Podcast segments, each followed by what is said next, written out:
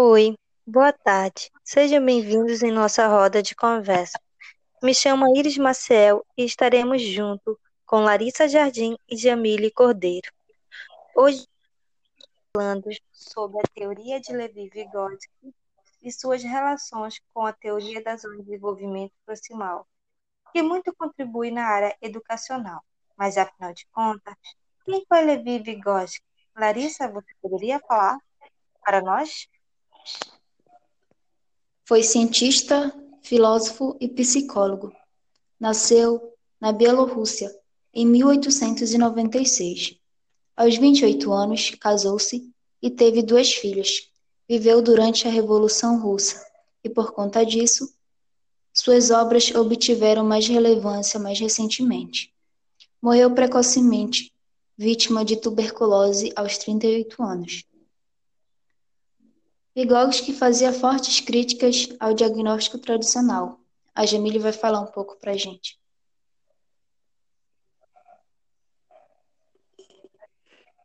É, onde os critérios de QI em sua época eram avaliados de acordo com a idade cronológica do indivíduo. Assim, o teórico ressaltava, apresentava fatos que esta ideia estava equivocada, pois indivíduos de mesma época poderiam apresentar desempenhos diferentes e vice-versa. Vygotsky formulou em 1920 a teoria da zona de desenvolvimento proximal, ZDP, que a Iris vai explicar para nós agora. É dentro desta teoria, retificou o conceito de imitação, onde afirmou que não era um processo meramente mecânico. Ela oferece a oportunidade do da encontração interna, daquilo que o sujeito observa externamente, um dos possíveis caminhos para o aprendizado, um instrumento. Com ela, a criança é capaz de realizar operações que ultrapassavam o limite de sua capacidade, o desempenho da imitação da aprendizagem.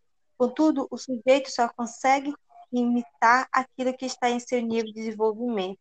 Com isso, a escola deve promover situações que permitem a imitação e a observação e a reprodução de modelos, porém de forma contextualizada e não vazias, fora de contexto. A Larissa vai falar para a gente o que seria a ZDP e as brincadeiras.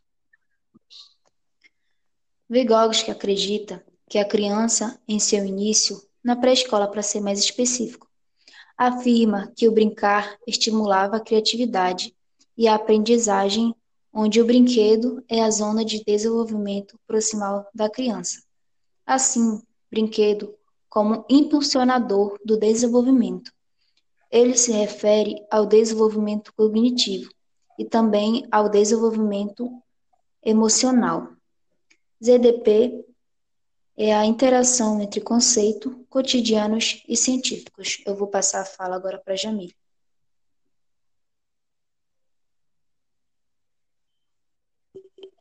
Para Vygotsky, ele acreditava que existiam dois tipos de conceitos. Os conceitos que são os conceitos de mundo que todo ser humano adquire na vida cotidiana, e o conceito científico, que é aquele elaborado na sala de aula adquiridos por meio de ensino sistemático, são aqueles elementos não diretamente acessíveis e a observação ou ação imediata da criança.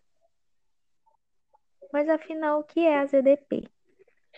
A Iris, você pode explicar para nós? A ZDP é a Zona de Desenvolvimento Proximal, ocupa um lugar central de desenvolvimento e aprendizagem sociocultural ou sociohistórica permite conhecer as possibilidades do sujeito e reforça as suas relações.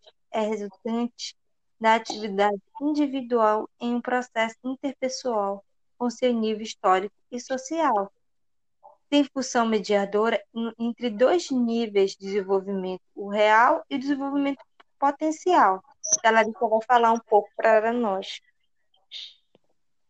Desenvolvimento real é determinado por aquilo que a criança é capaz de fazer sozinho, porque já tem um conhecimento consolidado. Nível de desenvolvimento proximal é a capacidade de desenvolver tarefas com o apoio de, dos colegas, adultos ou material. Assim, é o caminho que percorre para desenvolver funções em processo de amadurecimento e de constantes transformações. Desenvolvimento potencial diz respeito ao que a criança consegue realizar de forma assistida, que ainda está próximo, mas ainda não foi atingida.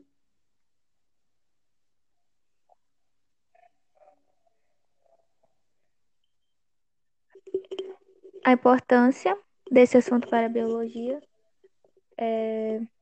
destacamos estudos de Levi Vygotsky, visto que as pesquisas da zona de desenvolvimento proximal são muito importantes para o ensino da biologia, pois através deste foi possível entender as relações cognitivas humanas no processo de ensino de aprendizagem. Assim, forneceu evidências do potencial a ser alcançado, permitindo a evolução tanto na educação como na vida. Sabendo que sempre iremos adquirir conceitos, ideias e teorias novas, de modo que o desenvolvimento científico nunca cessará. Quanto mais pesquisamos, mais pesquisas surgem para nos ajudar em nossas pesquisas e na nossa vida. Por hoje é só. Ficamos por aqui na nossa roda de conversa. Muito obrigado pela presença de todos. Até a próxima.